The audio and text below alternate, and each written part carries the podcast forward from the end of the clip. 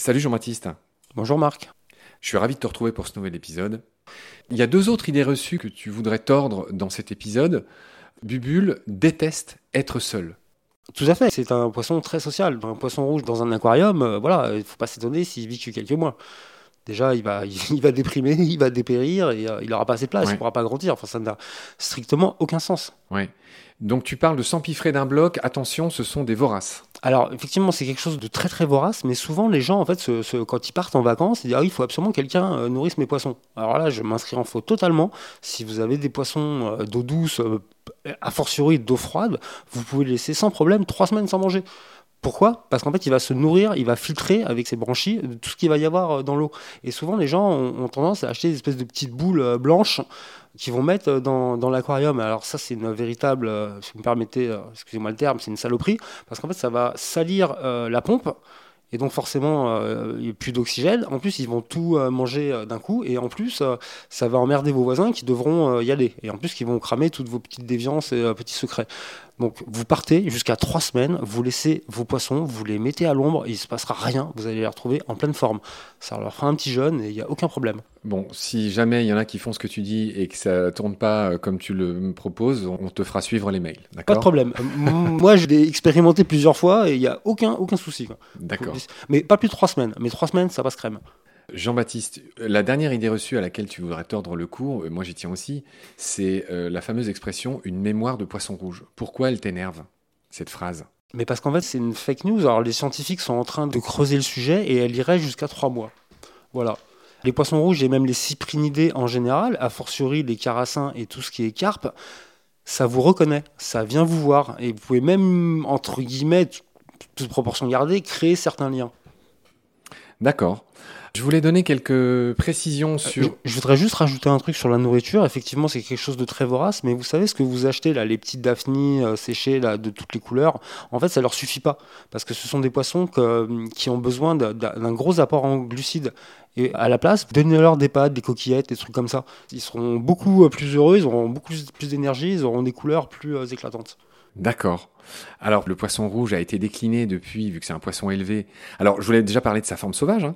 Euh, en forme sauvage, il ressemble, je ne saurais pas à quoi le comparer euh, en France, mais il ressemble à un, à un gardon. Enfin, c'est un poisson qui est tout gris, il n'est pas rouge, c'est ça que je veux dire. du Oui, il est, il est de doré à gris en fonction du Oui, milieu. il s'appelle carassin doré, mais là j'en ai un sous les yeux, il est gris noir comme n'importe quel poisson. Enfin, il- enfin voilà, en tout cas le- la forme sauvage, hein, je parle. En fait, la- la- chez les poissons, la couleur dépend euh, beaucoup de- du milieu en fait. Oui, mais bon d'accord. Bah, je- mais je répète que là celui que j'ai sous les yeux, spécimen sauvage en Chine, il est gris avec des, nageoires noires. Enfin, Alors moi, je, je dirais plus qu'un gardon, je le comparais à une carpe commune, Oui. donc sans les barbillons et un petit peu moins longue. Ce que je voulais dire en tout cas, c'est qu'il y a des formes qui ont des noms très rigolos de poissons rouges. Je voudrais les dire. Il y a le poisson rouge commun qui est celui que tout le monde connaît, qui a cette forme à peu près ressemblante à celle du sauvage. Il y a le black moor qui a des yeux exorbités, euh, qui s'appelle aussi Popeye, télescope, euh, Kuro Demekin au Japon, etc. Il y a le bubble eye uranoscope. Donc ça, c'est un poisson qui a deux poches semi-translucides sous les yeux. Les poches, si les poches se crèvent, elles peuvent pas se régénérer, le pauvre. Donc voilà, en gros, il a des yeux en forme de gros globe. Il y a le céleste, qui a une double queue et une paire d'yeux télescope qui regarde vers le haut, qui est la plus commune aux États-Unis.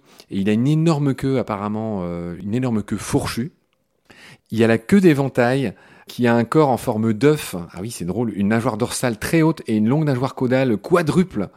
Il y a la tête de lion, qui n'a pas de nageoire dorsale et une excroissance de lion. ouais. une, une excroissance sur la tête qui rappelle la crinière d'un lion, c'est fou.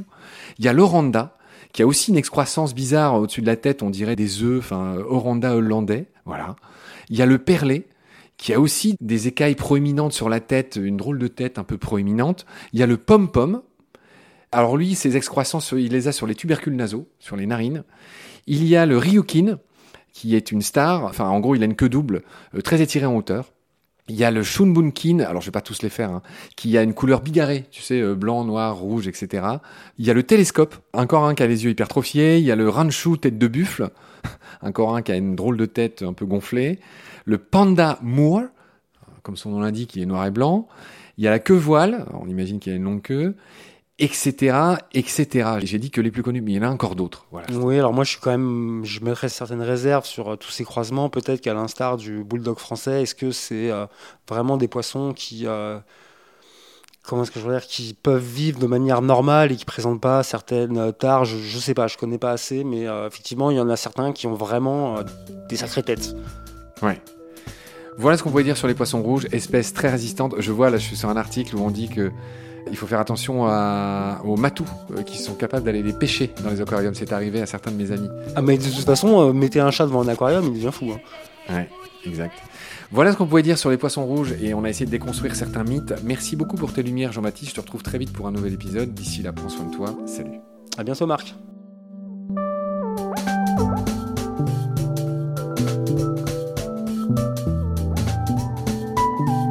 L'océan, c'est la vie. C'est-à-dire que notre vie est intimement liée à la vie de l'océan. Voilà, c'est ça, pour moi, la seule chose qui compte. Tout le reste est secondaire, tirer du pétrole, des trucs. Pourquoi faire? Pour augmenter de 5% la production Rigolade